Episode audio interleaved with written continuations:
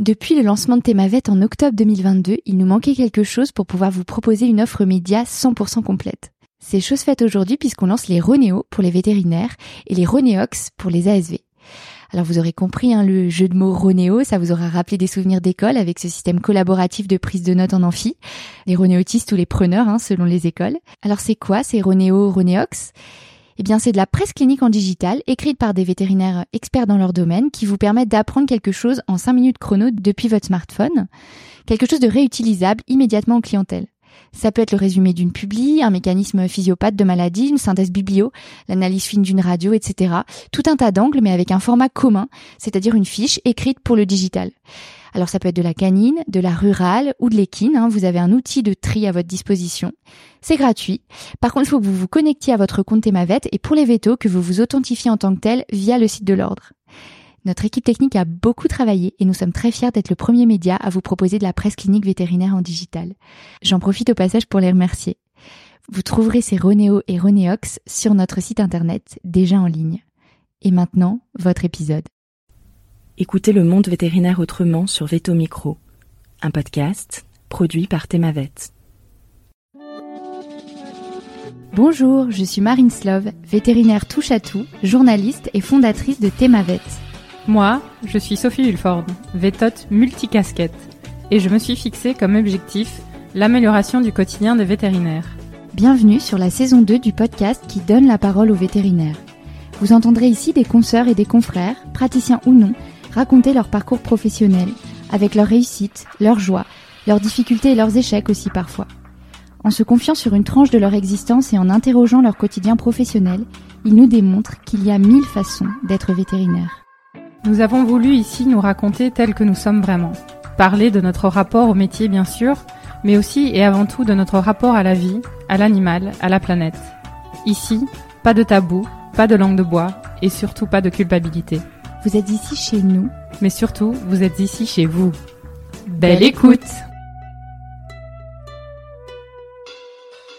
Bonjour à tous et bonjour à toutes. Aujourd'hui, sur Veto Micro, j'accueille vétérinaire et artiste Erwan Créache. Bonjour Erwan. Bonjour Sophie. Alors Erwan, tu es diplômé de Nantes en 1995. Tu es aujourd'hui vétérinaire urgentiste à mi-temps chez Veto Adom en région parisienne. Ton deuxième mi-temps est aujourd'hui consacré principalement à la chanson, mais tu as été aussi acteur, scénariste, metteur en scène, écrivain, notamment d'un célèbre roman récompensé du premier prix littéraire de 30 millions d'amis. On en parlera bien sûr Très de tout célèbre, oui. Très célèbre, voilà. Oui. tu nous en diras un peu plus, évidemment, si tu veux bien. Et tu m'as parlé aussi dans ta bio, et j'ai du mal à croire que tu lis temps libre, mais vraisemblablement tu en trouves pour faire de l'escalade et pratiquer du tango argentin. Je pressens un échange passionnant. Merci d'être avec nous, Erwan. Est-ce que tu es prêt? Je suis prêt, je suis prêt. euh, on peut y aller. Parfait. Alors on va commencer par la question traditionnelle. Pourquoi vétérinaire? Ben, je me demande encore. Hein, je sais pas trop comment c'est arrivé. Euh, évidemment, il y a quand même, il y a quelques canards boiteux dans, dans, dans les gens qui rentrent dans la filière, et moi j'en étais un.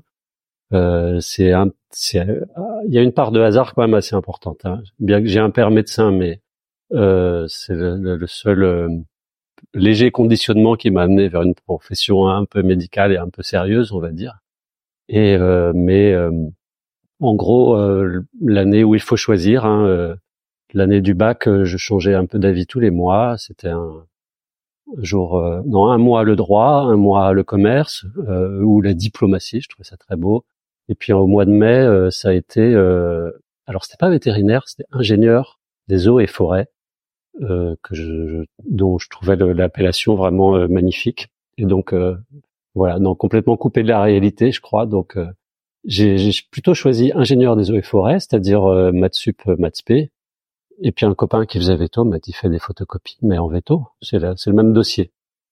Ce que j'ai fait, et j'ai pas été pris en maths sup euh, bio, j'ai été pris en veto, et donc euh, ben voilà, c'est comme ça que je me suis trouvé euh, embarqué euh, dans quelque chose que j'avais absolument, ab- vraiment sincèrement, absolument pas prévu. Une vision un peu romantique des différentes professions, tu dirais? Mais oui, tout à fait. Ouais, ouais. euh, j'avais dû faire un stage dans chez à West France, hein, donc pour la profession de journaliste, qui a, a, posteriori m'aurait bien été parce que je, je, suis assez curieux, j'aime bien poser des questions et, et analyser le monde, mais mais après ça s'est délité et donc j'ai pas mais euh, ce, ce, métier ou un autre, oui, euh, c'est une vision naïve. Enfin, je suis pas le seul. Hein, je crois que euh, dans, dans, les étudiants vétérinaires, il y en a aussi beaucoup qui ont des visions romantiques du métier. Hein, donc, j'en faisais partie, mais en tout cas, pas pour le métier de veto. Tu étais attiré par quoi, enfant? Ah, alors ce qui a dominé, c'était surtout astronaute. Hein, donc, j'ai failli me mettre au russe parce que à 10-12 ans euh, c'était c'était ça le fantasme. Hein. Euh, voilà, ce qui euh, prédestinait un petit peu à quelque chose d'un petit peu perché, d'un petit peu lunaire. voilà, mais absolument pas les professions artistiques venant d'un petit village, d'un milieu petit bourgeois, euh, d'un environnement sans beaucoup d'imagination, je dirais, pas du tout connecté à un monde, à un univers euh, artistique et à, à la, à la simple possibilité de le faire ou de l'imaginer une seule seconde. Quoi. Et en réfléchissant, tu trouves peut-être des élans de créativité ou, ou ça pas du tout non plus? Euh, oui, oui, il y a eu en fait, euh, j'ai remarqué plutôt a posteriori que j'ai toujours aimé écrire et que dès qu'il y avait une occasion euh, je me cassais la tête pour écrire euh, un discours, un poème, une chanson, une parodie. Euh, ah oui, même un, à l'occasion d'un anniversaire, je sais pas, vers 10 ans, aussi de faire un spectacle, ce qui arrive à beaucoup d'enfants, mais se dire je vais faire un spectacle pour mes copains, je vais écrire une mise en scène. Euh, ah oui aussi, de, il y avait un, voisin qui avait une caméra et je m'étais dit on va, on va, on va faire le tournage des dix petits nègres, on va jouer les différents rôles. Euh, moi, je vais faire réalisateur et euh, bon, ça s'est pas fait. Hein, ça, évidemment, c'était c'était bien trop ambitieux. Mais euh, donc il y avait des, petites graines comme ça, mais qui qui qui trouvaient pas d'écho dans dans, dans l'environnement. Avis de lecteur aussi? Tu parles des dix petits nègres de Agatha Christie? Oui, oui, oui, bah oui, euh, grand, oui, oui, lecteur, euh, bah, comme un, je dirais comme un enfant sage qui lit plein de livres, euh, euh par curiosité, qui dévore. ouais, enfin, on est à une autre époque où on, on dévore des livres quand on est enfant et ado parce qu'on découvre, on découvre un imaginaire aussi parce que on a peut-être un voilà une peut-être une enfance un petit peu, un tout petit peu ennuyeuse où euh, il y a eu l'internat aussi. J'ai fait beaucoup d'années d'internat de 10 à 17 ans, et donc euh, ça prédispose quand même à chercher un imaginaire euh, euh en soi et dans la lecture, pas dans la télé parce que ni dans le cinéma parce qu'il n'y avait pas quasiment pas de télé et absolument pas de, de cinéma. Donc ouais, beaucoup de lecture, ouais. Mm. Et certainement pas d'iPhone aussi à l'époque. Hein. je parle euh, pour moi et je pense, je peux parler pour toi aussi. Oui, oui, nous sommes dans les années 80 euh, du XXe siècle. Voilà, exactement. Donc effectivement, effectivement. Bon, très bien. Et hum, ton parcours étudiant, alors comment ça se passe? Alors, euh, ça se passe que oui, donc je rentre en prépa de façon un petit peu alors je pense pas imposteur à ce moment-là parce que je regardais juste les matières euh, bio, maths, physique euh, et euh, bah je bosse comme un âne en prépa et j'ai la, la chance, enfin il y a une partie de chance de l'avoir dès la première année, ce qui fait que bien que j'étais quand même voilà dans une situation un peu inconfortable d'être là. Enfin non, je, je je visais le concours comme euh, comme j'essayais d'avoir des bonnes notes euh, avant, comme un bon élève.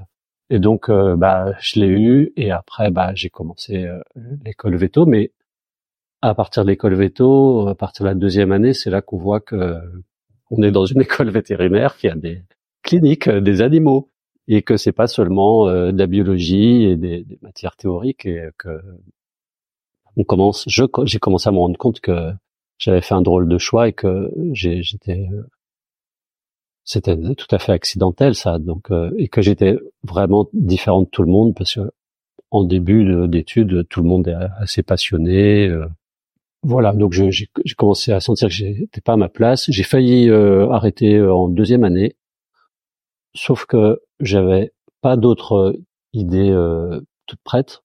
J'avais pas encore enlevé les œillères. J'étais juste un bon élève. Je, j'essayais juste d'avoir les examens et puis je me suis dit bon, t'as quand même fait le plus dur. tu vas finir et tu vas voir les, les perspectives qui s'ouvrent. Il sera peut-être pas trop tard après de, de voir ce qu'il y a d'autre à faire dans la vie. Hein. Voilà. Donc tu te dis bon allez euh, je continue on verra bien euh, par la suite euh, et la vie active arrive alors et qu'est-ce qui se passe à ce moment-là? Euh, bah, j'ai choisi euh, une voie qui me permettait comment dire d'ouvrir des horizons un peu atypiques c'est-à-dire de passer le concours de, de veto inspecteur. Donc ça m'a emmené à Lyon où il y avait l'école des services vétérinaires, qui est une année euh, très intéressante, hein, en tout cas pour moi, parce que tout à coup c'était euh, du droit, du droit pénal, constitutionnel, administratif, euh, des matières nouvelles que j'ai vraiment beaucoup aimé. Mais le problème c'est ce qu'il y avait de mieux dans le, dans le métier de veto dans, la, dans la filière veto inspecteur pour moi, ça a été l'année à l'école des services vétérinaires où pour apprendre c'était vraiment passionnant. Et, et après, après Lyon, je suis parti à Bruxelles et euh, j'ai fait mon service civil là-bas, euh, dans un endroit où je me disais tiens peut-être que je vais trouver euh, des perspectives euh, sympas. Et ça a été euh, le comité vétérinaire permanent de la Commission européenne. Donc un nouvel univers bah, assez passionnant parce que c'était le moment de la crise de la vache folle en 96, 97. Et donc il y avait une tension politique, il y avait des rencontres avec des gros enjeux, on croisait des ministres. Moi j'étais rédacteur d'un des, des, des, des, des, comptes rendus de réunion du comité vétérinaire permanent avec les, les États membres. Et donc, euh, ouais, je me rappelle que j'avais le, j'assistais aux réunions, puis j'avais le petit panneau France euh, devant moi, je suis passé à la télé, ma grand-mère m'a vu, c'était euh, c'était c'était rigolo. voilà, sauf que j'avais évidemment un petit rôle, j'y connaissais absolument rien, je, rédigeais juste les comptes rendus, euh, plus un, un mi-temps aussi à l'ambassade de France, adjoint à l'attaché agricole, euh, ce qui est en Belgique quand même, ce qui est en Belgique quand même n'est voilà n'est pas un poste vraiment à enjeu, on peut dire. Hein. Il y a un monsieur qui est venu me voir une fois parce qu'il voulait vendre des laisses euh, élastiques euh, pour les chiens en Belgique. Donc il est venu me demander euh, ce que je pensais du marché belge de la laisse élastique. tu lui as répondu quoi? Ben je l'ai déçu, hein. je l'ai beaucoup déçu. Voilà. non après je, je ce que j'avais le peu que j'avais appris c'était quand même le système belge à voilà le millefeuille belge pour aller chercher des financements, rencontrer des interlocuteurs. C'est tout ce que j'avais appris euh, depuis que j'étais là en Belgique euh, pour accueillir euh, des gens qui voulaient venir sur le marché belge. non, l'ambassade de France, c'était vraiment de la figuration. Je faisais des, des, des, des, notes de synthèse, voilà que absolument personne ne lisait. Et, et voilà. Mais le comité vétérinaire permanent, la crise de la vache folle. Je crois qu'il y a eu de la peste euh, porcine aussi à ce hmm. moment-là. Euh, il y a eu des épisodes qui faisaient que politiquement il y avait vraiment euh, match et, et donc être là au cœur de la fournaise et des discussions c'était quand même assez passionnant. J'ai essayé de faire une thèse sur la recherche porcine au Danemark, mais c'était ennuyeux à mourir. Et du coup, après mon séjour en Belgique à la Commission européenne, j'ai fait ma thèse sur la vache folle et c'était quand même un sujet euh, super intéressant. Qu'est-ce qui t'a attiré au départ euh, quand tu as choisi de, de, te lancer dans cette partie, cette partie veto inspecteur? Euh, C'était plus parce que tu voulais pas rentrer dans la partie euh, euh pratique pure ou tu avais d'autres motivations? Oui, oui, clairement. Euh, à la fin des études veto, pendant les études, j'ai quand même séché les cliniques allègrement. Je faisais vraiment de la figuration. Et il était clair pour moi que j'allais pas devenir praticien. Ouais, quand même. Et donc il y avait euh, cette filière là qui, qui donnait euh, qui ouvrait vers des perspectives. il y avait l'international. Il y a des métiers assez riches dans chez Veto Inspecteur. Je trouve que le côté hygiène alimentaire dans les ce qui s'appelait à ce moment-là les DSV, les services vétérinaires, et aujourd'hui ça a un nom protection des populations. Euh, des, des, métiers, voilà, l'hygiène alimentaire, ça me semble pas passionnant, mais enfin, euh, l'épidémiologie, la santé animale, l'environnement, euh, il y a des jobs qui sont quand même assez riches avec une dimension biologique, animale, administrative, pénale, relationnelle, sociale, avec des, des, relations avec des éleveurs, des fédérations, des, des, des syndicats. Euh, donc c'est un, un, un, métier qui est ouvert sur la des métiers qui sont ouverts sur la société civile et qui sont euh, qui sont en partie riches. Hein. Voilà, moi ça m'a pas convenu. J'ai fait euh, après Bruxelles, j'ai pris un premier poste dans les services vétérinaires des Côtes d'Armor, donc grosse DSV euh, parce que voilà tous les élevages bretons donc il y a des enjeux politiquement, c'est c'est riche, c'est intéressant. Hein. Bon, moi j'ai fait deux ans et demi, puis je me suis euh, je, me suis vraiment ennuyé, mais euh, voilà, chacun chacun son truc. Hein. Il, y a, dans les services vétérinaires, il y a des il y a des belles il y a carrières, des belles carrières. Mais c'était pas pour toi. Euh, non non, c'était c'était c'était pas pour moi. Ça ronronnait, c'était euh, voilà, je faisais le job, mais euh, j'ai commençais vraiment à comprendre à ce moment-là que que, que j'avais besoin euh, de quelque chose d'un petit peu plus d'adrénaline et euh, de quelque chose de plus créatif, ce que j'avais pas euh, vraiment discerné jusque-là.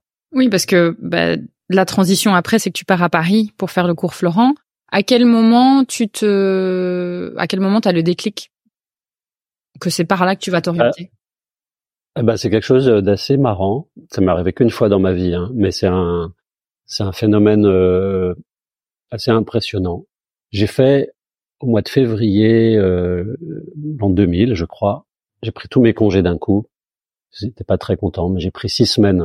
Je suis parti euh, me balader euh, en Indonésie. J'ai fait un très beau voyage. Je suis revenu, je suis revenu au boulot. Et une semaine après, c'était le jour de mon anniversaire, fin février. Euh, et euh, j'avais pas trop de copains là-bas, j'étais tout seul. J'ai fait une grande balade vers le Cap Fréhel, et là, comme une épiphanie, la lumière m'est tombée du ciel, la, la, lucidité de me dire mais tu t'ennuies un petit peu dans cette vie. Euh, je faisais un peu de théâtre en amateur, j'avais commencé à Bruxelles et j'avais eu euh, un coup de foudre quoi.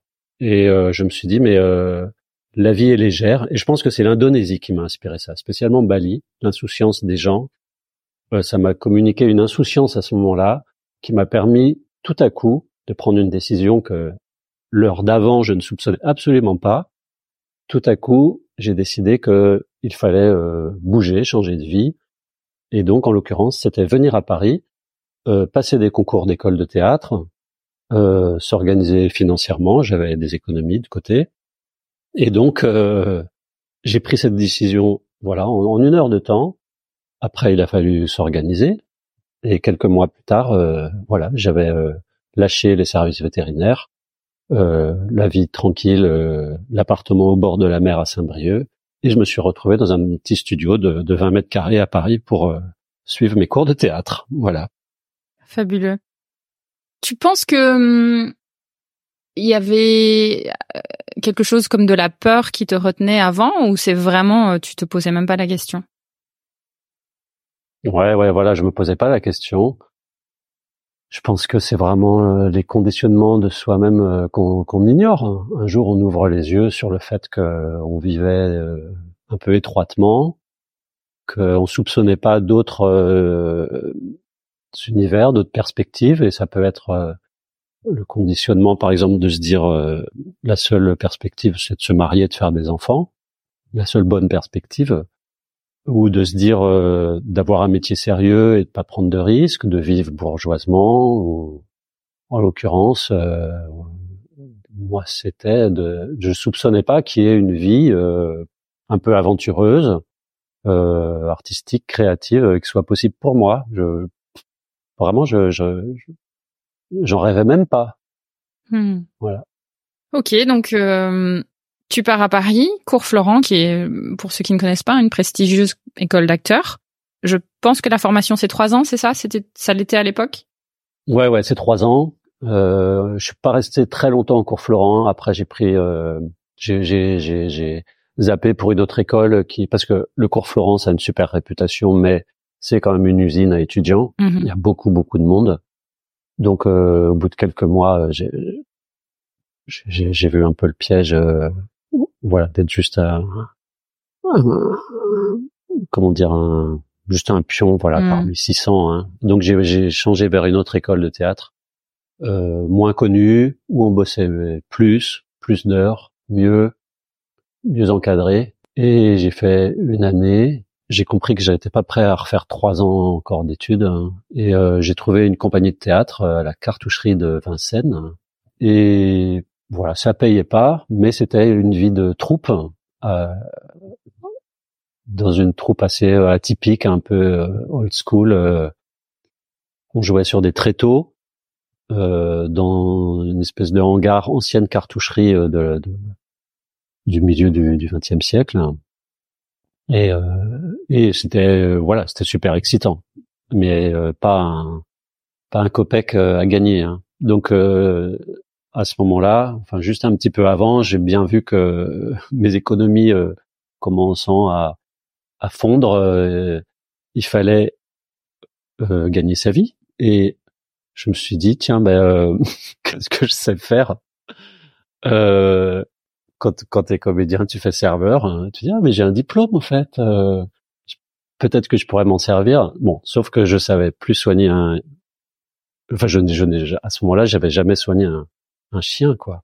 Donc pendant que je faisais mes cours et la compagnie de théâtre, j'ai commencé à me former, euh, mais pour de vrai, de façon euh, par des stages en fait euh, chez des copains dans des cliniques euh, veto à Paris. Et c'est à ce moment-là que je suis devenu euh, praticien vétérinaire pour faire euh, veto à domicile.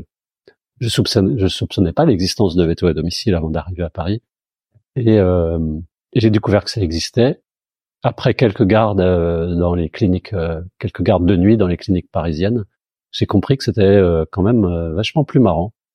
Et donc je suis devenu praticien à ce moment-là. Voilà. Bon, tu te doutes bien, j'ai pas mal de questions là. Bah, restons d'abord sur la partie praticien.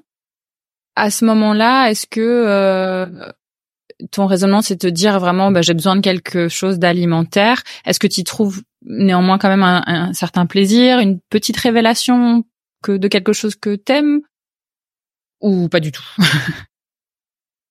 Oui, oui, il y a de la satisfaction à me dire euh, euh, je suis capable de soigner un animal parce que quand tu es dans les services vétérinaires hein, ou euh, ou je sais pas ou l'industrie ou dans un labo et que on te pose des questions. Ah t'es vétérinaire euh, mon chien il boite tu, tu et que tu sais rien répondre ou presque. Euh, euh, enfin voilà j'a- j'avais surtout que j'avais vraiment passé les études sans rien sans rien apprendre hein, j'étais passé à côté hein, à part passer les examens. Donc là enfin euh, j'avais la satisfaction de me dire ah je sais faire quelque chose je, de très concret, je sais soigner un animal. Et donc euh, il y a eu, euh, y a eu une, une vraie satisfaction à me dire je sais faire quelque chose, de quelque chose d'utile, et en plus euh, de gratifiant parce que vétérinaire à domicile, on est appelé sur euh, des situations d'urgence ou de pseudo-urgence, en tout cas d'un besoin, et les gens expriment très souvent une, une gratitude euh, qui fait que c'est très euh, voilà c'est c'est gratifiant ce, ce, ce métier de veto à domicile. Donc euh, j'y ai j'y ai- oui oui il y avait une vraie satisfaction à à le faire ouais. Et puis veto à domicile, j'imagine que ça t'apporte une certaine flexibilité à ce moment-là sur euh, sur tes horaires. Euh, oui oui franchement il y a pas euh, il y a, il y a- il y a pas mieux hein. Euh, je disais je suis intermittent euh, vétérinaire euh, parce que euh, effectivement je faisais euh, c'est à peu près ce que je fais aujourd'hui quoi 10 euh, vacations par mois un, peu à l'avance du planning on dit euh, si, euh, quel jour on peut pas travailler parce que certains ont des remplacements et puis d'autres une clinique et puis d'autres une répétition ou un tournage. Et moi, c'était le cas. J'avais ceci, cela, et, et ça se combinait super bien, quoi. Donc dès le début, été très pratique. Ouais, ouais, ouais. grande flexibilité. Je rebascule sur la partie école. Euh, déjà, pour rentrer dans une école de théâtre, j'imagine qu'il faut passer des examens d'entrée. Ouais. Ça, ça se passe comment? Tu les bah, prépares euh, Ah, oui, oui, euh, bah oui, oui. les... Le printemps de l'année 2000, j'apprends des textes et je viens à Paris dans les écoles de théâtre pour passer des examens. Ouais, ouais. Et vachement au culot. Enfin, j'ai 27 ans à ce moment-là. Euh, les, jeunes qui font ça, ils ont, ils ont, voilà, 18, 19, 20, ou voire un petit peu plus. Hein. Mais euh, je, suis déjà, j'ai une expérience pro, je suis un peu plus adulte, et donc euh, je, à la limite, j'ai un peu plus, à, à, la fois un peu plus confiance en moi, et en même temps, euh, et en même temps, euh, c'est une place, euh, comment dire voilà, je, je, y a, de toute façon, il y a, y a, une question de légitimité, parce que tout à coup, je me suis dit, tiens, je vais devenir acteur, et, euh, et tu te retrouves effectivement avec des jeunes euh, hyper motivés, hyper doués, qui, qui passent à côté de toi les concours. Mais euh, c'est super excitant, hein. franchement, l'adrénaline à ce moment-là, ça a été génial. J'avais, ce qui est génial après l'espèce d'épiphanie là que je t'ai raconté tout à mmh. l'heure, hein, c'est que je suis arrivé à Paris, mais j'avais, j'avais vraiment peur de rien. Et euh, toutes les aventures qui arrivaient comme ça, c'était c'était des aventures, des expériences. Euh, euh J'en vivais que le, la, la, partie euh, la plus excitante. Donc les concours, bah, je me suis un peu cassé la gueule, mais le cours Florence, c'est pas le concours le plus difficile. Hein. donc je suis rentré, je suis rentré assez facilement. Après, dans, dans après, ben, faut être modeste, hein, parce que le théâtre c'était assez nouveau pour moi. J'étais pas de nature extraverti, donc euh, euh, euh, voilà, j'ai appris sur moi et je suis monté sur scène pour apprendre sur moi aussi, pour pour me confronter. Hmm. J'entends presque une une joie de l'imprévisible dans ton dans ton, le début de ton parcours. Ouais, ouais, ouais, c'est vrai, ouais, ouais, ouais. Et le fait est que j'avais cette espèce de, de cette vraie insouciance euh, qui me vient à mon avis, de beau voyage en Indonésie. Et donc, euh, quoi qu'il arrive, euh, j'étais, euh, c'était juste des aventures. Et, euh, et l'imprévisible, ouais, ouais, c'est ça qui est chouette. Quand on arrive comme ça, tout frais, tout innocent, c'est que toute aventure qui se présente, elle est bonne à prendre. ce qui n'est pas le cas dix ans plus tard, vingt ans plus tard. voilà, j'essaye de me reconnecter à cette insouciance de temps en temps parce que euh, c'est comme ça qu'on va vers de l'imprévu effectivement et que l'imprévu euh, euh, bah ça donne des ça donne des belles aventures quoi. Hmm. Hmm. Et cette cartoucherie de Vincent, une, tu parles de vie de troupe.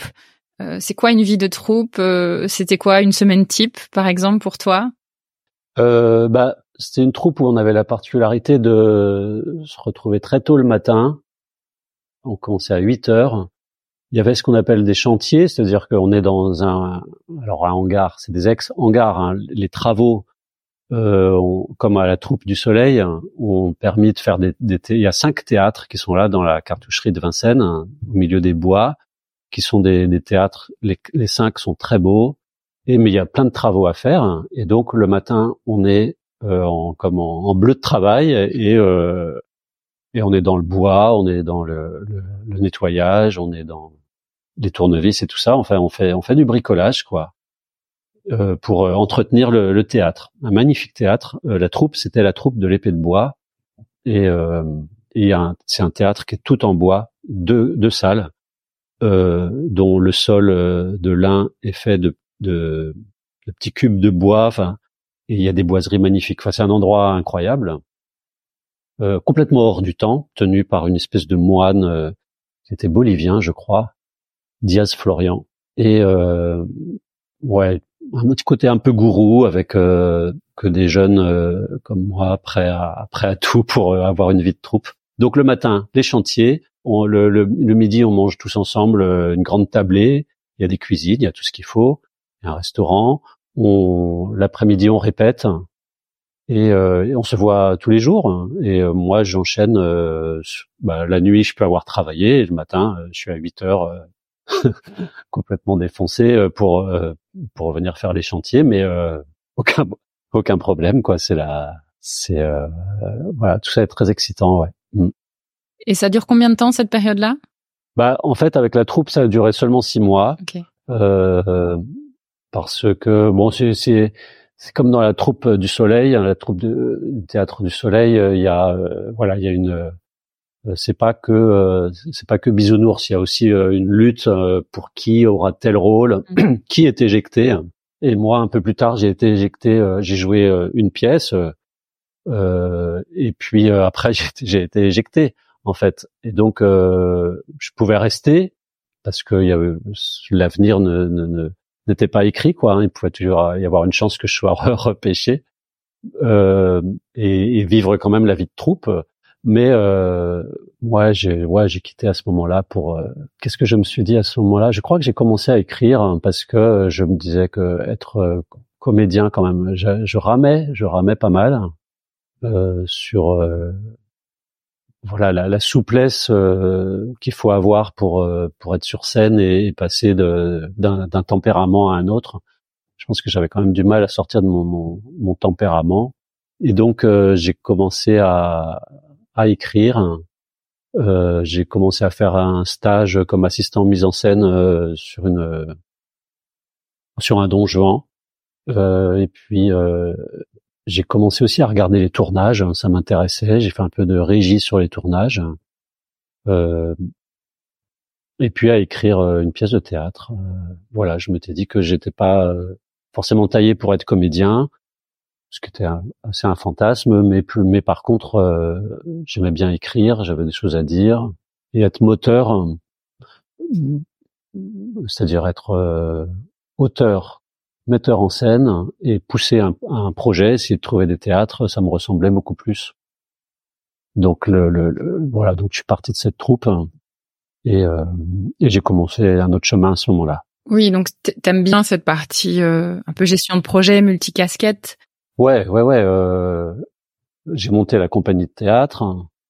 Euh, alors la compagnie, hein, c'était, euh, c'est une association avec deux amis, trésorier, président, enfin comme toutes les associations. Et puis j'ai trouvé deux comédiens professionnels que j'avais croisés sur une autre mise en scène.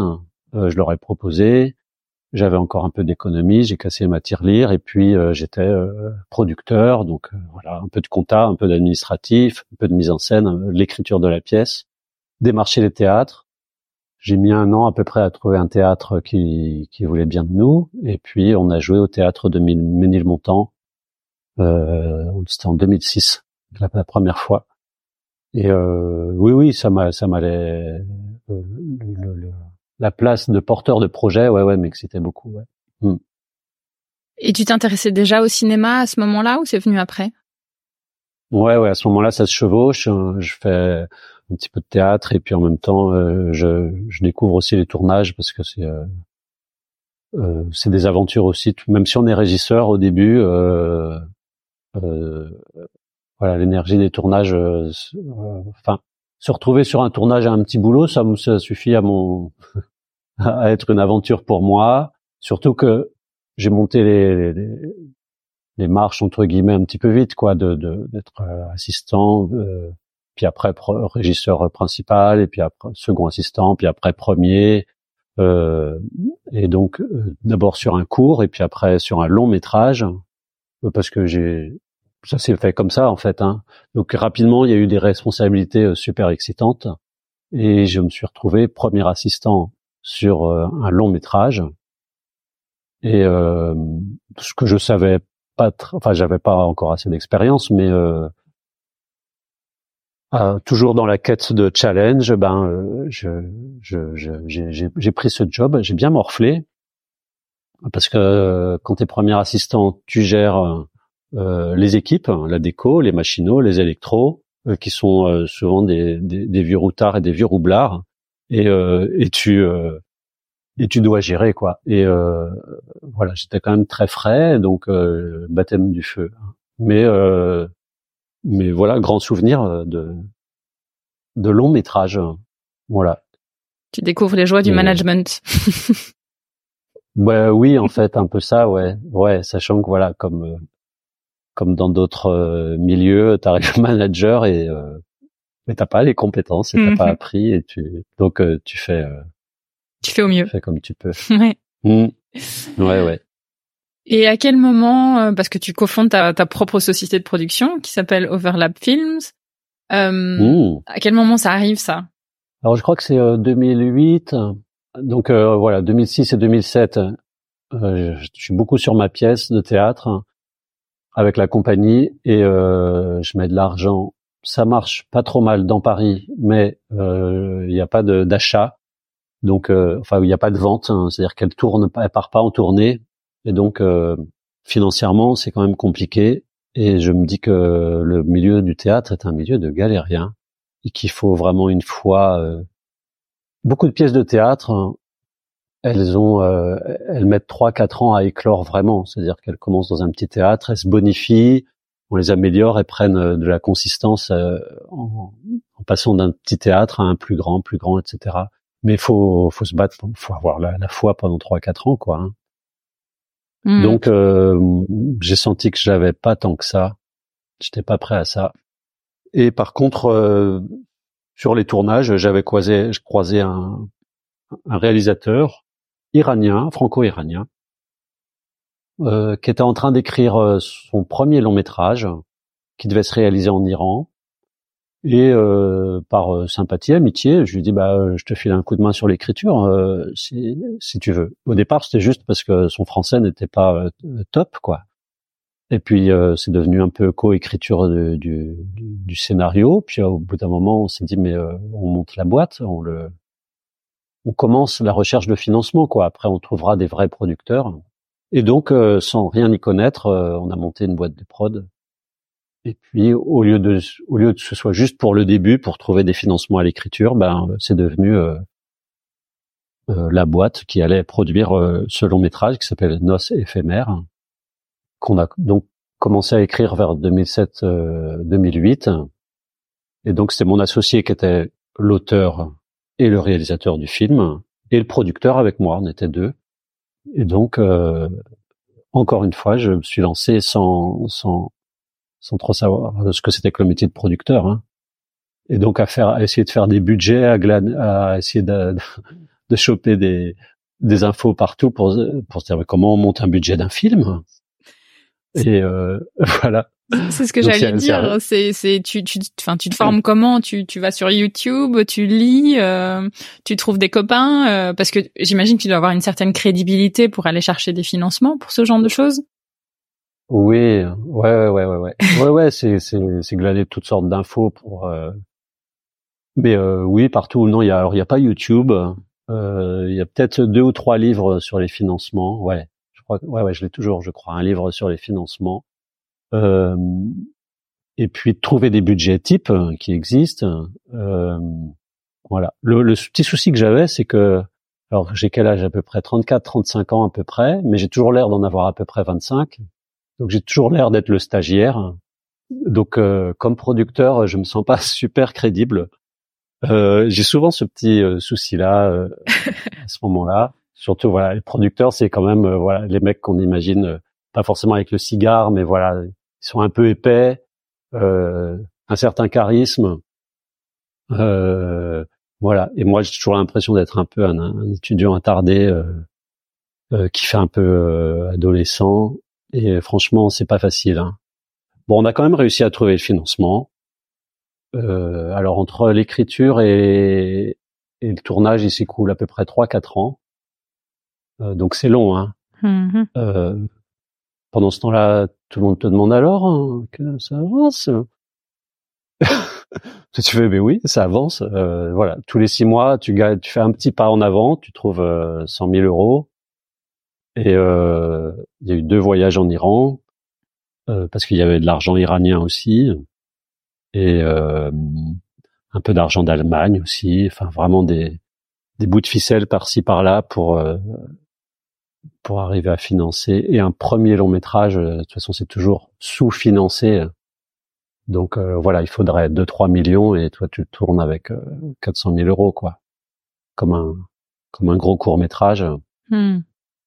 Donc s'il y a un peu de bidouillage et voilà. Donc à la à la ténacité, on a quand même réussi à trouver assez de financement Bon, mon, mon associé avait, euh, c'était un film qui s'est tourné en Iran, hein, donc ça, reposait beaucoup sur lui là-bas. Donc, euh, il, avait, il a eu un savoir-faire, euh, voilà, qui, qui, a permis, qui a permis les choses. Hein. Moi, tout seul, évidemment que j'aurais pas pu tourner un, un, long métrage en Iran. mais voilà, on a, on a été très complémentaires et, et ce film, il est, chouette, quoi. Mm. Tu nous fais le pitch?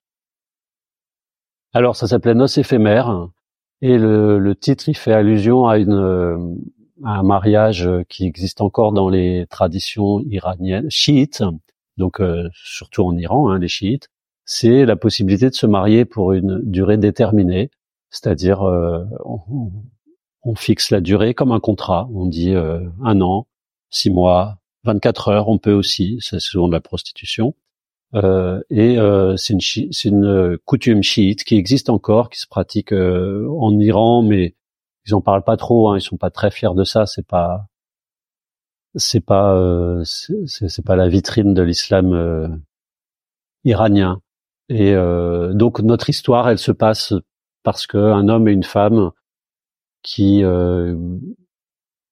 qui cherchent comment comment dire avoir une relation euh, à l'abri euh, de la police, euh, on recourt à cette vieille pratique pour, pour, pouvoir avoir une relation sans que la police puisse voilà intervenir et et vous mettre en prison quoi parce que c'est ce qui se passe quand on mmh.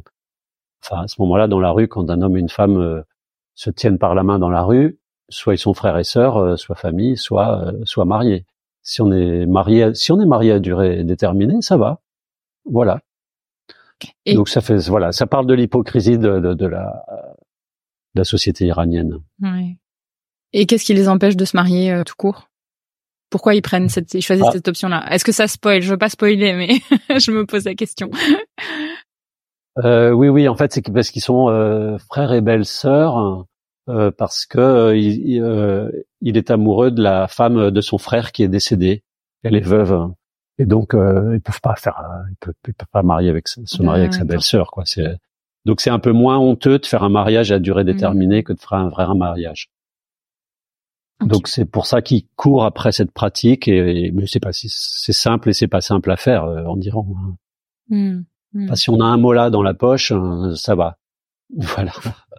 Et euh, mais c'est une coutume. Euh, alors, elle existe un petit peu en Iran. Hein, ils, s'en vantent pas beaucoup, mais elle existe aussi dans des pays euh, sunnites, euh, le Maghreb, mais de, façon euh, pas clandestine, mais disons que dans, dans, des relations de prostitution, on va dire, hein, voilà, un, un musulman qui va au Maroc, qui va y passer un mois et il veut se sentir en paix avec avec sa religion, euh, il a une une escorte, on va dire, euh, pendant pendant 15 jours.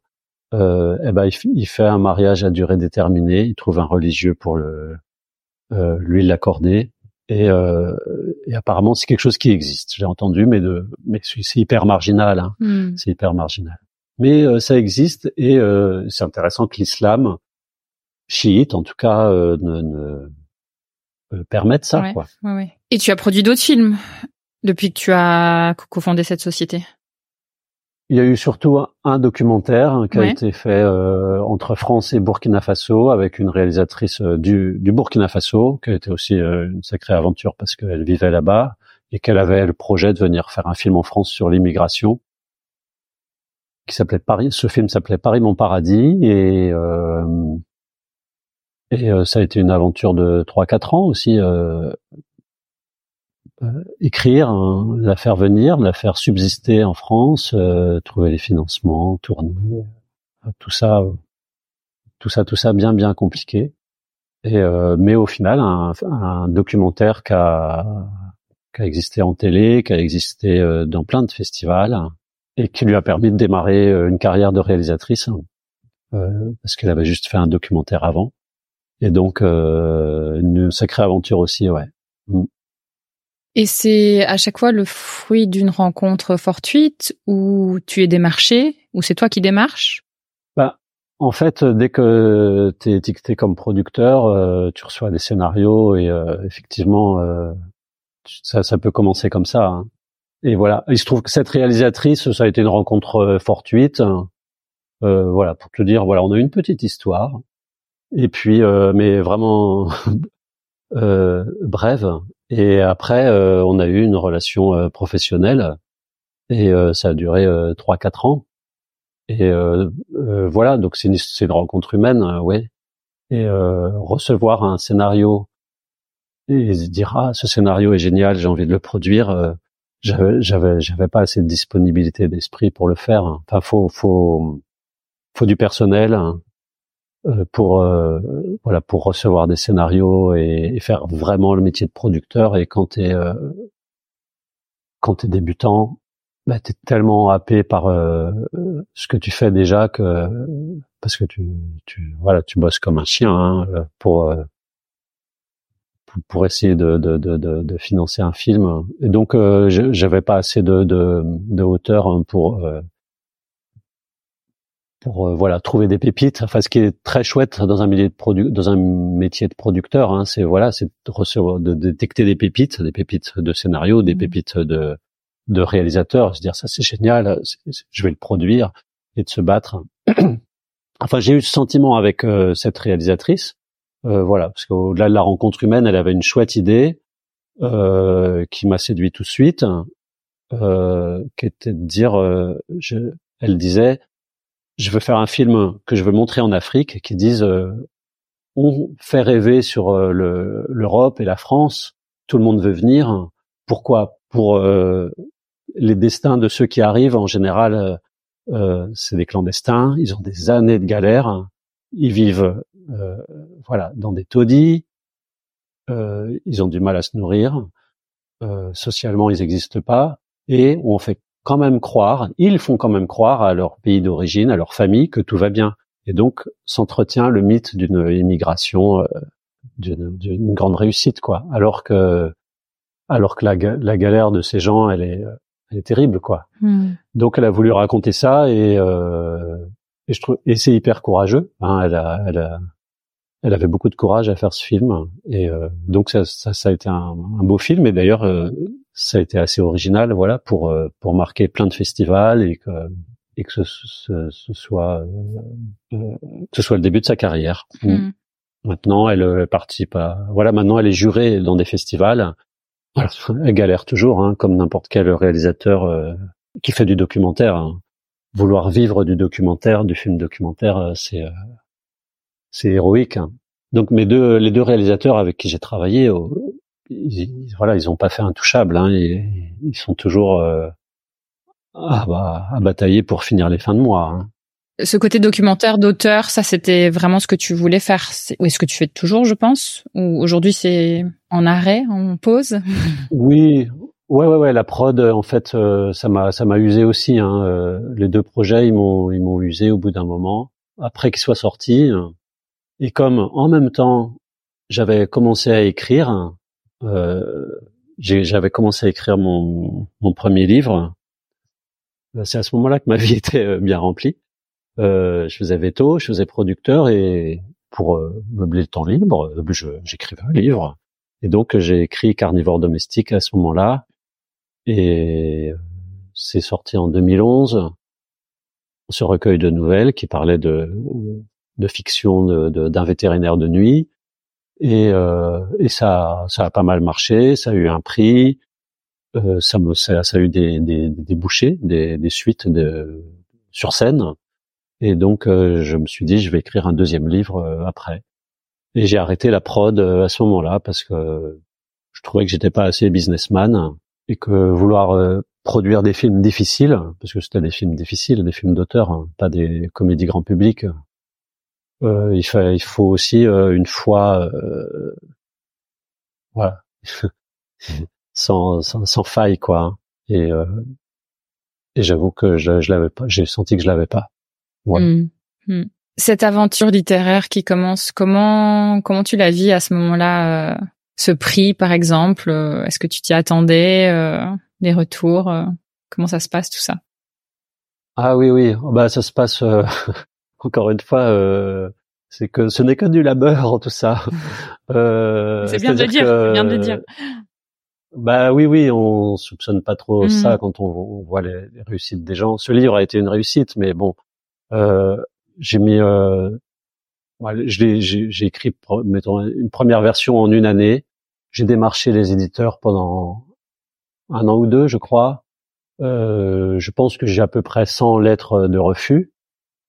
Euh, je l'ai envoyé 100 fois. Euh, il n'a pas été pris. Euh, ensuite, c'est par l'intermédiaire d'une amie qui me présente un petit éditeur qui fait ouais ok euh, ça a l'air pas mal euh. allez je t'édite miracle il est édité chez un tout petit éditeur euh, j'embauche moi-même une attachée de presse que je paye de mes deniers et qui fait un super boulot et et en fait il, décolle entre guillemets il y a, il y a des articles il y a un petit peu de télé euh, et euh, il obtient un prix, le prix donc 30 millions d'amis, présidé par Michel Houellebecq. Que voilà, il y a un, il y a, il y a une remise de prix au café, au restaurant Drouan, le même euh, que ce restaurant où, où on remet le prix Goncourt. Euh, donc il y a Michel Houellebecq, il y a, il y a 50 caméras et, et, projecteurs qui sont pas venus pour moi, mais pour Houellebecq. non, parce que j'ai mon petit quart d'heure de gloire là. pour ce premier livre, voilà, donc il y a, euh, je sais pas combien d'éditeurs qu'on n'ont pas voulu, euh, mais il décolle, il finit par décoller, et, euh, après il est adapté en poche. Euh, je fais une adaptation au Centre Pompidou à Beaubourg, au, Théâtre de la Criée à Marseille. Je suis un peu invité ici et là. Enfin voilà, j'ai la réussite avec ce bouquin qui, pour lequel j'ai ramé pendant trois, trois, quatre ans, quoi. Voilà comment comment il a existé ce bouquin Ouais, ouais, ouais, ouais. Tu l'as rencontré, euh, Michel Houellebecq, tu l'as, as discuté avec lui? Comment tu, comment ça se Alors, euh, j'ai discuté trois secondes lors de la remise de, de ce prix, hein, euh, parce qu'il est quand même déconcertant. Houellebecq, on a vraiment l'impression qu'il qu'il a abusé des, des, somnifères, même à, 14 heures, il est euh, euh, il est complètement atone, quoi. Hein, il dit des phrases, euh, il peut dire des phrases d'une banalité affligeante. C'est bien la compagnie d'un animal, etc. Donc la conversation était pauvre. voilà. Après, je l'ai recroisé parce qu'il habitait dans le 13e à ce moment-là, pas loin de chez moi. Je l'ai recroisé dans la rue quelques années plus tard. Hein. Michel, vous vous souvenez de moi? Et il, se souvenait de moi, oui, oui. Donc on a papoté et et dans le fond, euh, il, il, est, euh, comment dire, euh, je pense qu'il discute, il peut discuter avec un ministre ou avec un clochard avec la même simplicité. Il a, il a quand même quelque chose de, de, de, touchant, cet homme-là, je pense, de, de, de, jamais il reste lui-même, quoi, hein, qu'on l'aime euh, ou pas, et ses, ses idées là. Mm. Dernièrement, il, c'est quand même pas très séduisant, mais euh, en tout cas, voilà, on a on a parlé quelques minutes euh, des chansons que j'écrivais et puis des poèmes, parce qu'il écrit des poèmes aussi. Et, et voilà, donc du coup, bah, je l'aime bien parce que c'est quand même lui qui, qui, a, qui, a, soutenu mon livre et qui m'a permis de de décoller avec ce livre. Donc je lui dois ça, Michel Houellebecq. Qu'on salue, parce que bien évidemment il écoutera ce, ce podcast, n'est-ce pas? Mais nous le saluons, euh, Michel, si tu nous entends. qui sait, qui sait, ah, qui sait. Qui sait, voilà, une bouteille à la mer. Euh, ouais, ouais. Voilà, si quelqu'un connaît euh, personnellement Michel Houellebecq, n'hésitez pas à lui envoyer. Ouais. Euh, ouais. C'est le succès de ce livre qui te donne envie d'aller plus loin ou ta décision est déjà prise que tu veux écrire un deuxième livre et que c'est une voie pour toi? Bah euh, oui oui ça me ça me porte un petit peu et je me dis que je suis fait pour écrire un roman. Alors euh, je me lance dans un roman et euh, le roman pour j'ai pas encore le sujet mais je me dis que comme le premier je parle d'un quelque chose que je connais un peu atypique. C'est ça qui a fait marcher ce livre. Euh, le deuxième, je vais faire pareil et, je me dis qu'est-ce que je connais? Les rouages du monde du cinéma, les petits métiers, les coulisses, etc. Et donc, je me lance sur un roman qui s'appelle La montée des marches, qui parle de, de tout ce parcours des, des, des, petits métiers du cinéma, d'un réalisateur qui, qui, vient de nulle part et puis qui qui monte petit à petit l'escalier, qui en quelques années va l'amener au Festival de Cannes. Voilà. Très chouette. Et tu, tu es édité euh, à la même euh, maison ou pas encore ou tu sais pas? Non, non, non. Bah non, bah non, c'est trop facile. Ah. Non, non. Euh, déjà, je mets, euh, je mets quatre ans à l'écrire. Après, je me dis ça va parce que j'ai le premier à marcher, ça va être moins dur. Mais pas du tout. donc, il se fait encore refuser, je sais pas combien de fois. Plomb l'accepte à moitié. Ils me font faire des modifs trois fois, puis finalement ils le refusent. Mmh. Euh, voilà, de temps en temps, il y a, y a plein de faux espoirs et puis euh, euh et puis j'ai galéré, euh, mais peut-être pire que pour le premier, quoi. Et donc euh, pendant deux ans ou trois ans pour chercher l'éditeur, le retravailler, ah, rien que dépenser, c'est fatigant. Et donc, mais c'est un petit éditeur du sud de la France qui me prend finalement, et donc il sort, je sais plus. Ah bah si, il sort pendant le Covid. Et euh, la promo que j'avais, euh, j'ai aussi embauché une attachée de presse. J'ai, euh, j'avais, on avait misé le, festival de Cannes qui a été annulé cette, cette année-là. On avait misé sur le festival de Cannes pour, ouais. bah pour faire la promo, mm. des signatures, des, des trucs, des interviews. Et donc, je pense que ça a contribué à ce qu'il marche beaucoup, beaucoup, beaucoup moins bien. Mm. Alors, j'ai, probablement très peu de connaissances à ce niveau-là, mais je peux imaginer qu'il y a un enjeu d'alignement des planètes beaucoup dans dans la littérature de manière générale. Oui, oui, euh, effectivement. Hein. on, peut, on, peut se dire pourquoi il a pas marché ce bouquin, mais enfin, en fait, faut se dire euh, pourquoi ce bouquin, cet autre bouquin a marché. En fait, euh, c'est plutôt ça, parce que les planètes s'alignent effectivement et que ça arrive bah, pas souvent. Il y a, il y a bien des génies méconnus qui qui n'ont pas eu, vu leur planète alignée et qui, qui restent dans l'ombre. Hein. Il y en a. Hein je suis pas en train de dire, mais, euh, tu peux. voilà, mon, voilà, mais bon deuxième peut-être qu'il est bien, j'en sais rien. Il a eu, euh, il a eu de, critiques assassines, mais il a, il a pas trouvé euh, ni le public ni la presse. Hmm. Donc, euh, nous ne saurons jamais. Enfin, peut-être en posthume, peut-être qu'on le redécouvrira. Voilà. Bah, si tous les auditeurs de, de Veto Micro veulent bien euh, lire la montée des marches et nous faire un retour. ouais. Faites un effort. Hein. Voilà. Mm.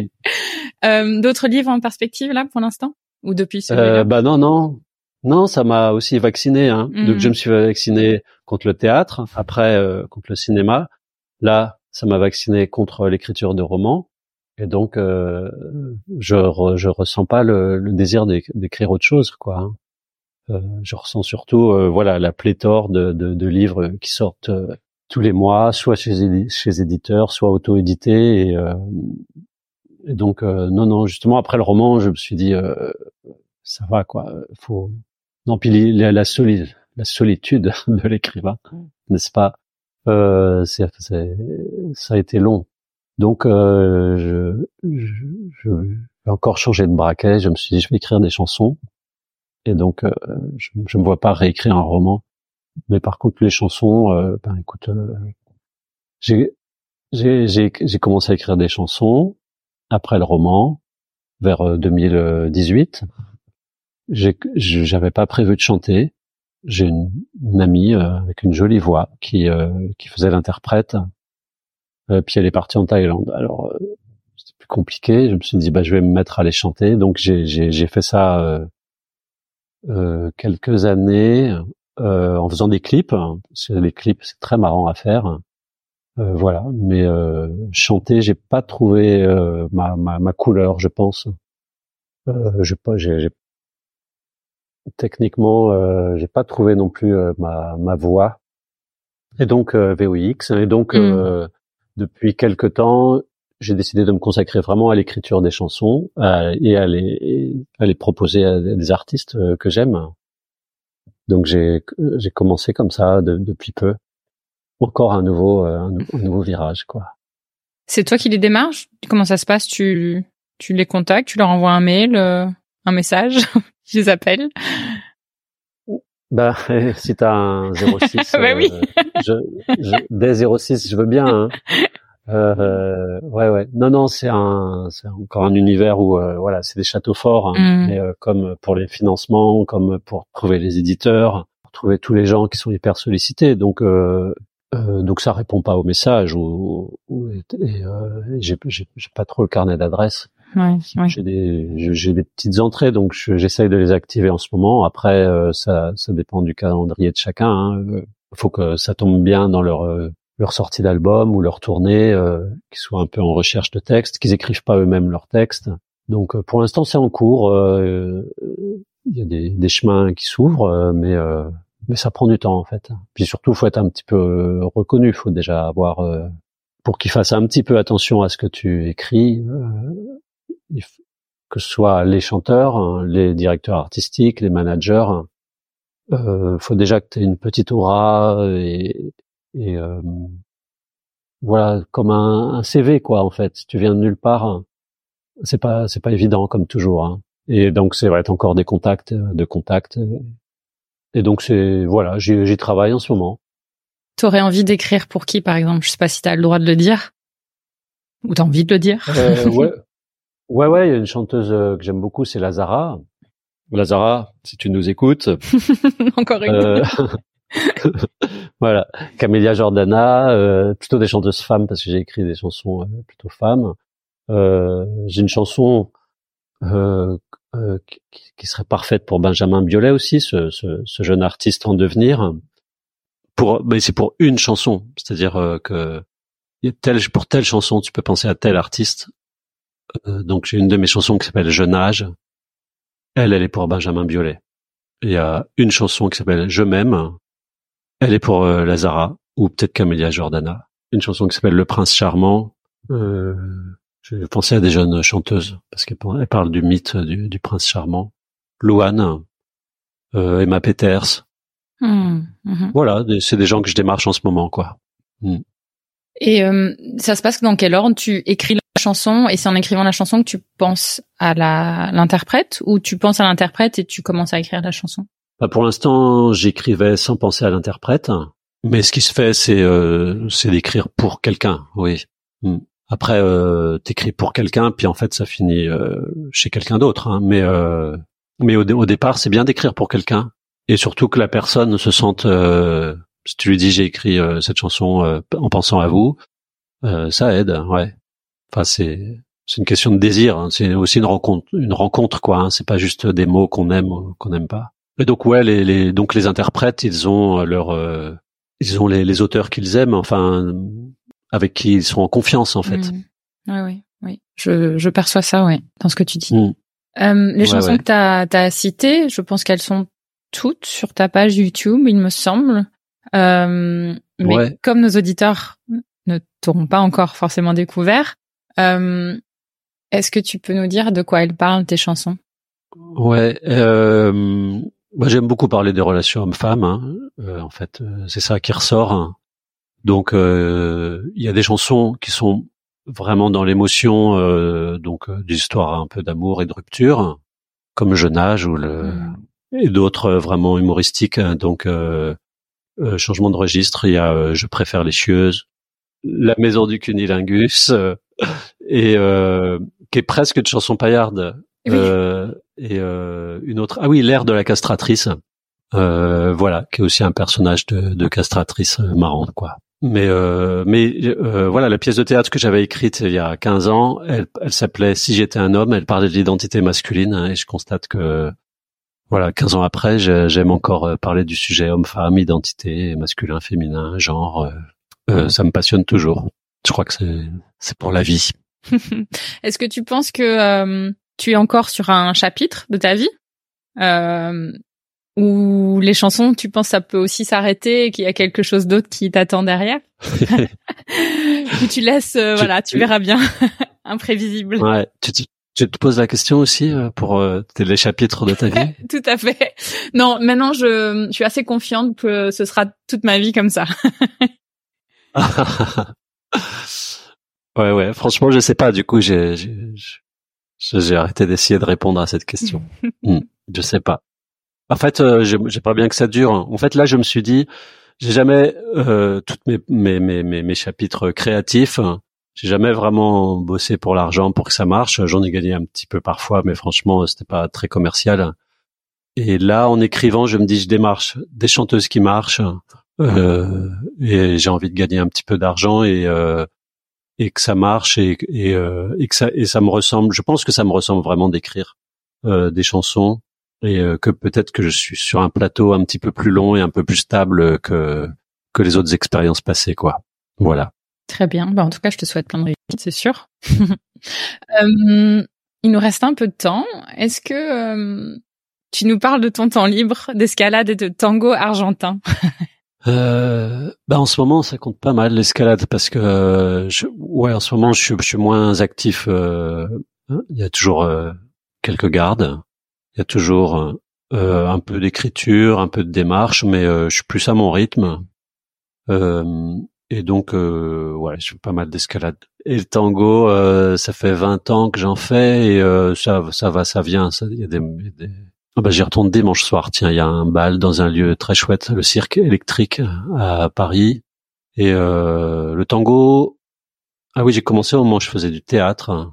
Et c'est une danse euh, très particulière. C'est une danse très relationnelle.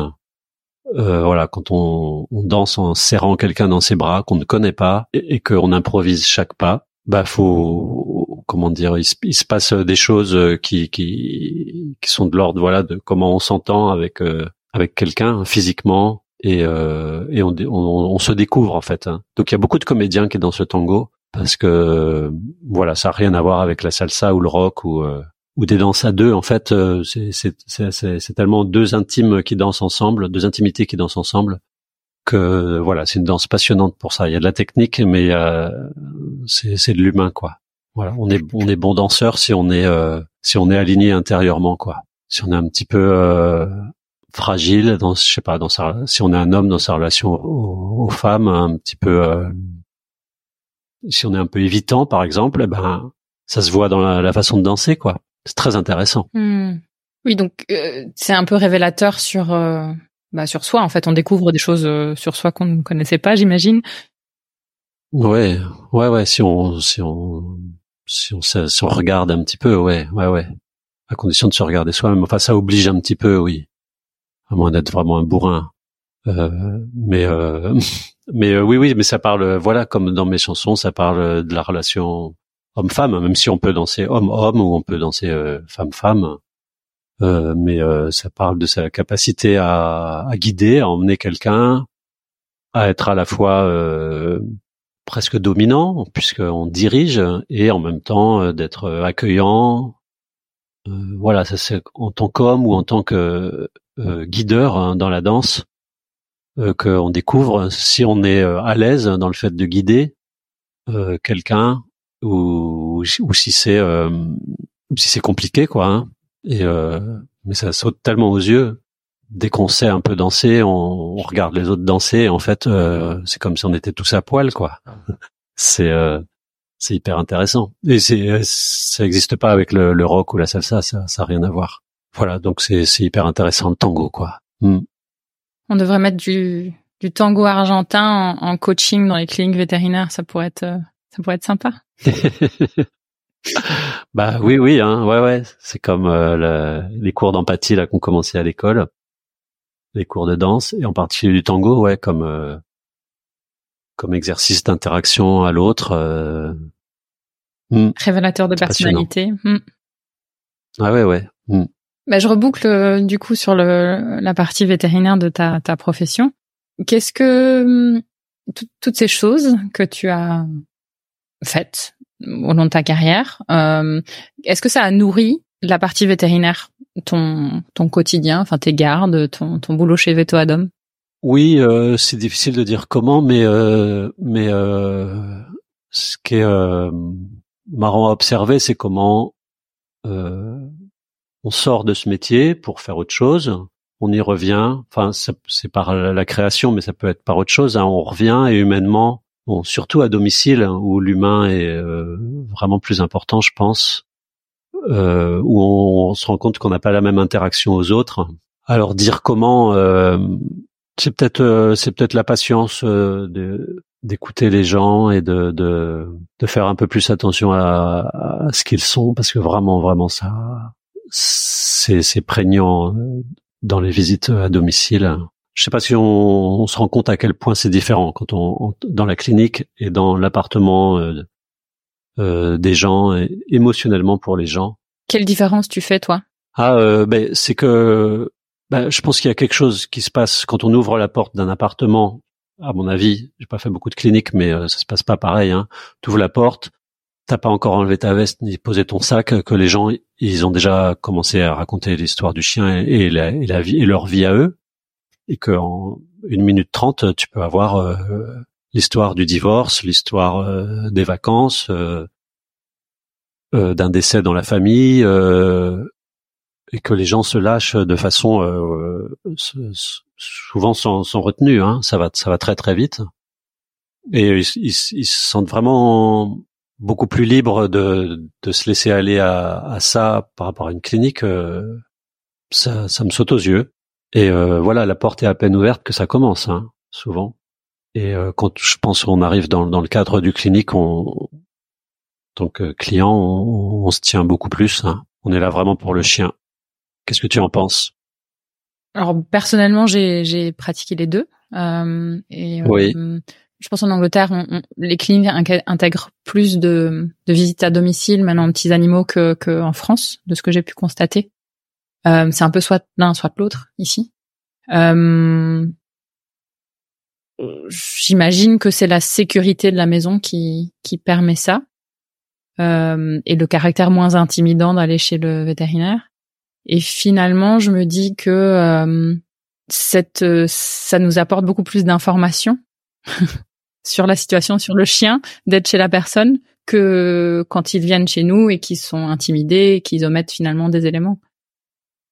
Oui. Voilà ce que j'en pense. Et après, euh, c'est aussi très facile de les faire parler. Euh, et voilà, si on s'intéresse un petit peu à eux, de voir euh, leur contexte, de les faire parler alors de, soit du médical, hein, de chercher des infos sur les plantes euh, qu'il y a ou euh, le, mode de vie qu'ils ont, pour l'intérêt médical que ça a ou pour le côté personnel parce que tu te sens qu'ils ont une vie étonnante et que tu es aussi curieux de les faire parler un petit peu et de partager un petit moment, quoi. Euh, ça, ça s'y prête beaucoup plus, il me semble. Et donc tu bosses encore combien de temps là euh, Tu es toujours sur tes horaires de 10, 10, 12 jours par mois? Je fais, ouais, je fais 10 euh, vacations par mois. Donc ça me fait un, petit mi-temps, quoi. Et le reste du temps, t'écris des chansons et tu démarches. Et tu escalades et tu tangotes. et d'autres choses, mais je vais pas tout dire. Bah, ma question allait être justement, est-ce que par rapport à tout ce qu'on s'est dit, tout ce que tu nous as raconter Est-ce qu'il y a des choses que tu aimerais rajouter? Euh, Non, je, je, ce qu'on a un peu abordé tout. Euh, non, on n'a pas tout abordé, c'est pas vrai. Mais euh, dans, dans, dans, les questions que tu avais envoyées qui précédaient mhm. l'interview, il y avait euh, si on avait quelque chose, un conseil à donner euh, aux jeunes en fait. Oui, bah c'est la question que je pose oralement, donc je, je t'en prie. Ça allait être ma, ma question de après. Ah oui, oui, oui. Avec plaisir, euh, si tu veux y répondre. Ah oui, oui, mm. Ouais, ben ça, ça m'a, ça m'a fait réfléchir à ça en fait. Et euh, bon, en, fait, bon, j'ai pas de, j'ai pas vraiment de conseils parce que je me rends compte que je me rappelle pendant les études, on avait reçu euh, dans l'amphi un jour des vétos qui avaient eu des carrières, des carrières complètement atypiques, dont un qui était devenu maire dans un village africain, des gens qui étaient complètement sortis du domaine. Et en fait, je crois peu que Enfin, si ça, ça ouvre un peu les yeux, mais enfin, bon, c'est difficile de. Il y a, pas vraiment de conseils à donner, mais euh, euh, mais en fait, moi, bon, à 50 ans aujourd'hui, je me rends compte par les quelques fois où j'ai pu croiser des jeunes euh, stagiaires, étudiants en veto, que en fait, c'est plutôt, enfin, ça fait un peu tarte à la crème, mais j'ai plutôt envie de les écouter parce que à 50 ans, on commence à penser un petit peu euh, qu'on on a compris la vie et que euh, on, a bien plus compris de choses. Et en fait, euh, on, on, risque un peu de, de, de, de, de plus être en phase avec les nouvelles sociétés. On a envie de, de, de critiquer, de dire ah, c'était mieux avant, et des, des, des jeunes, euh, qui soient vétos ou autres, en fait, hein, nous permettent quand même d'essayer de ne pas devenir euh, des vieux croutons, quoi. Et donc, euh, ouais, un peu un peu réac, quoi. Et donc, donc ils ont pas des conseils à nous donner, mais enfin, implicitement, en fait, ils, ils nous font comprendre comment on doit faire pour pour pas devenir des vieux croutons, quoi. Donc, euh, donc j'aime bien croiser euh, des, des jeunes étudiants, mais vraiment pas pour leur donner euh, des conseils, quoi. Donc ton conseil serait venez nous parler. nous, nous les vieux cons d'aujourd'hui, venez nous parler. ouais, ouais, ouais. Hmm. Soyez indulgents. Ouais, ouais, ouais. Après, euh, je schématise un petit peu. Hein. Il y a des jeunes, voilà, qui sont avec des œillères, mais pire que pire que tout. Hein. Et voilà. Puis il y en a qui sont incroyables et euh, et euh, moi j'avais pas cette maturité à cet âge-là et, et j'adore euh, voilà qui m'épate euh, comme ça. Et parfois c'est assez assez rassurant. Moi je suis un petit peu adolescent attardé et euh, ces gens-là ils me rassurent en fait. c'est peut-être pour ça que je les aime bien. Euh, parce que des gens de 25-30 ans, voilà, ils ont pas du tout les mêmes euh, voilà les, les, mêmes valeurs sur euh, qu'est-ce que la réussite sociale, la réussite dans la profession veto, etc. Euh, il y en a beaucoup qui sont quand même très très détachés de ça. moi, ça me plaît, ça me va bien. Donc c'est peut-être pour ça que j'aime bien les croiser. Donc du coup, je te repose la question est-ce que tu aimerais rajouter quelque chose? Merci pour ces conseils déjà? Ah oui, il y a une chanson quand même qui s'appelle La vie de chat n'est pas une vie de pacha. C'est mon c'est mon titre, euh, ma chanson vétérinaire. Hein. Ah, elle est sur YouTube aussi? Euh, elle est sur YouTube, oui, oui. Et c'est un chat qui euh, aspire à la liberté parce que c'est un chat d'appartement bourgeois. et, et, voilà, c'est une grande métaphore sur la vie, nos vies. Et voilà, c'est peut-être le mot de la fin. Voilà. Ben parfait. La vie de Pacha n'est pas une vie de chat. Parfait, moi ça me va très bien. Comment est-ce qu'on peut te contacter s'il y a des gens qui euh, sont inspirés par ton histoire? Est-ce qu'ils nous envoient, euh, nous envoient un petit mail et puis euh, on te forward? Oui, je peux, je peux donner mon mail, mon LinkedIn, la page YouTube. Très bien, on mettra tout ça en lien. tout ça, tout ça est disponible, ouais. Parfait. Ouais, Avec plaisir.